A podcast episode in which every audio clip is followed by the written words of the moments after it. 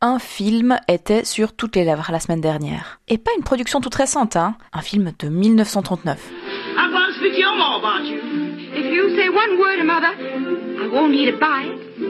Autant on emporte le vent, qui à la lumière de 2020 donne une vision romancée, romantisée de ce qu'a réellement été l'esclavage. Alors la plateforme HBO Max a décidé de le retirer provisoirement de son catalogue pour le remettre ensuite, mais avec un avertissement de contextualisation. Alors je sais pas vous, mais moi je me suis quand même posé la question si ça vaudrait pas la peine de mettre des avertissements devant pas mal de films euh, aussi plus récents. Je repensais à des vidéos que j'aimais bien en étant plus jeune, euh, Pretty Woman, c'est quand même assez sexiste. Hein. Et puis un Indien dans la ville, franchement, c'est rempli de stéréotypes racistes. Hein. Pourtant, il y a pas mal de voix qui s'élèvent quand même régulièrement euh, sur les réseaux sociaux, dans la presse, pour dire que le cinéma deviendrait toujours plus aseptisé, qu'il éviterait à tout prix de montrer certains tabous, ne serait-ce que pour les déconstruire. Le but, en fait, ce serait vraiment de jamais choquer, et pour ça, on utiliserait toujours moins de représentations à l'écran de sexe, de violence, d'alcool, de clopes, de drogue. Je m'appelle Charles-Antoine Courcou, je suis historien du cinéma à la faculté des lettres de l'université de Lausanne et je suis spécialisé dans ce qu'on appelle l'histoire sociale du cinéma, c'est-à-dire je m'intéresse plus particulièrement au rôle que joue euh, le cinéma comme producteur de normes sociales, mais aussi euh, les possibilités qu'il offre en termes d'inflexion de ces mêmes normes. C'est donc la personne idéale pour répondre à la question que je me pose. Je fais exprès de provoquer, mais est-ce qu'on va vers un cinéma toujours plus consensuel? Est-ce qu'il va devenir un peu chiant? Le point J, Caroline Stévan, David Bazin et Jessica Vial. Alors c'est vrai que quand on fait euh, un constat comme celui que vous venez de faire, ça peut sauter aux yeux. C'est vrai qu'aussi, si on regarde, par exemple, la liste des films qui ont dominé le box-office euh, américain l'an dernier, qui allait de Avengers Endgame au Roi Lion, en passant par Toy Story, Frozen 2, on a très vite l'impression, euh, alors déjà, c'est dominé par Disney, qui est une entreprise très familiale comme ça, qui ne cherche jamais à heurter euh, la sensibilité du public, que le spectre, finalement, des comportements possibles, ce serait limité.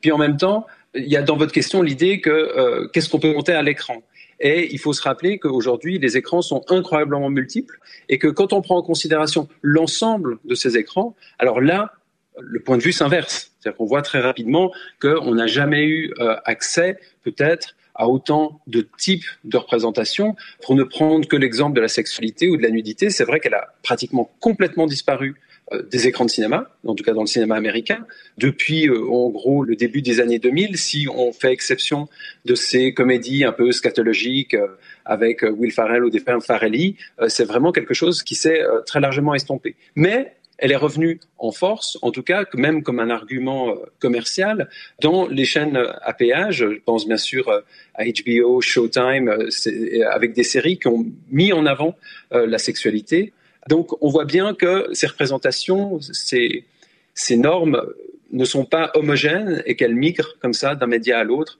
en fonction de la possibilité de séduire euh, différentes tranches du public. Mais est-ce qu'on peut parler d'une industrie, en tout cas hollywoodienne, qui s'autocensure?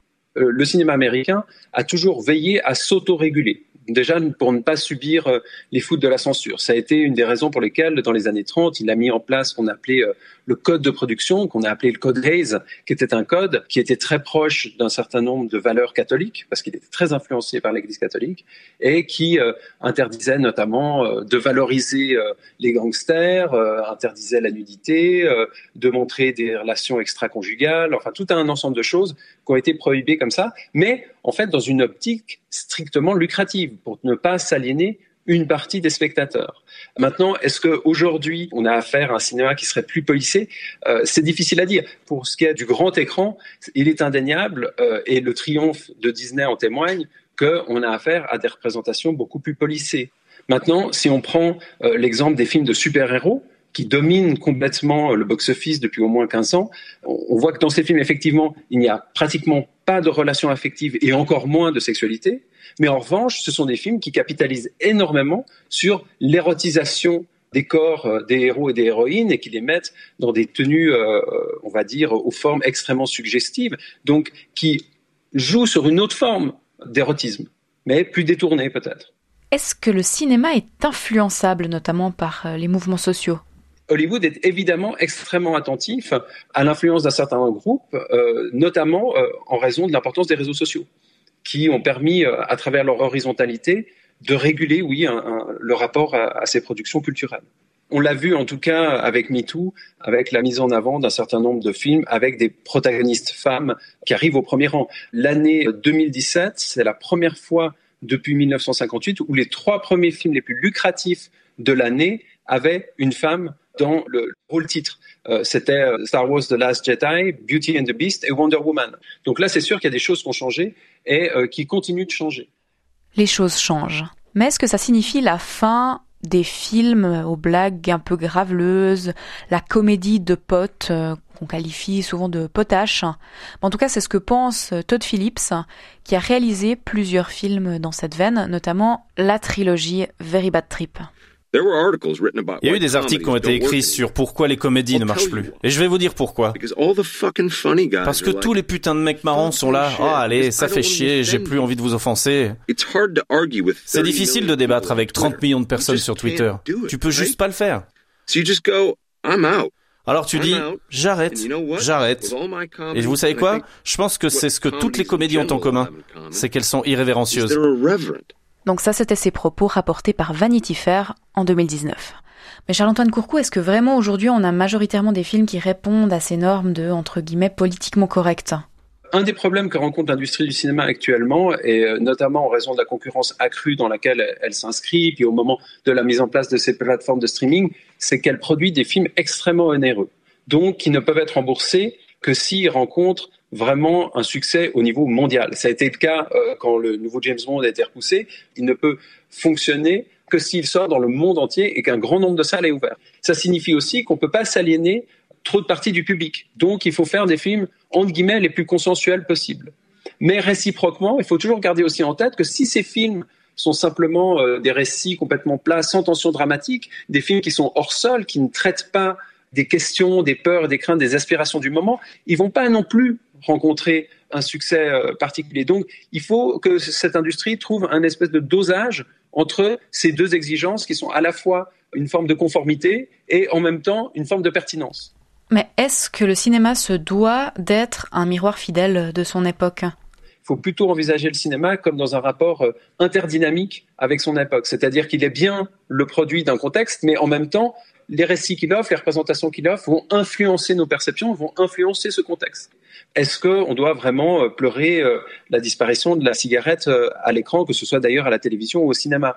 J'en suis pas sûr. Aujourd'hui, ça nous permet justement de ne pas confondre politiquement correct et consensus social. C'est-à-dire que la plupart des gens aujourd'hui s'entendent pour reconnaître que le tabac est, extrêmement nocif et provoque des maladies graves. À partir de là, il n'est pas regrettable, je trouve, de ne pas banaliser son usage sur les écrans.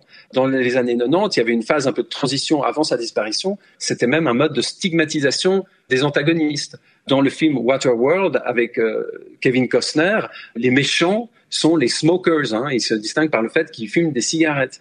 Alors, euh, on voit aussi que la cigarette, en fait, reste présente si elle est justifiée sur le plan historique. C'est le cas dans une série comme Mad Men ou si elle est là pour caractériser, donner un trait particulier à un personnage. Ce qui n'est pas toujours non plus complètement négatif.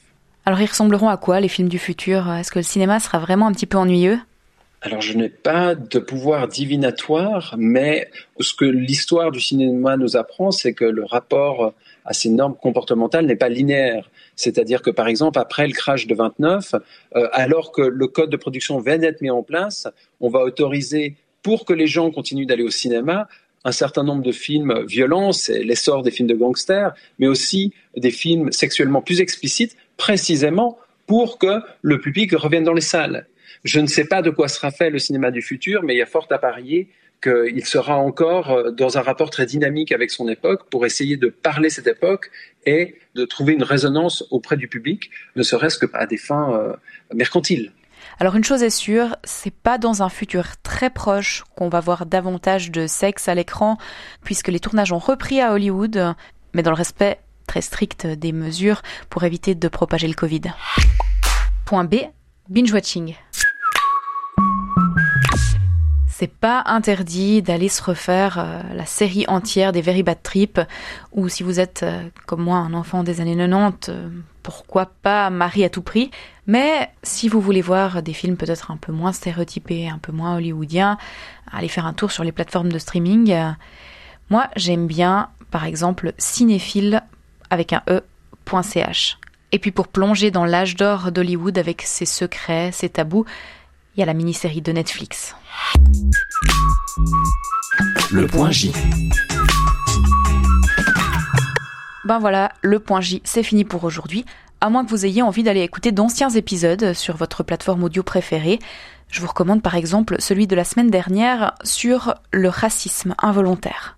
Allez, à bientôt.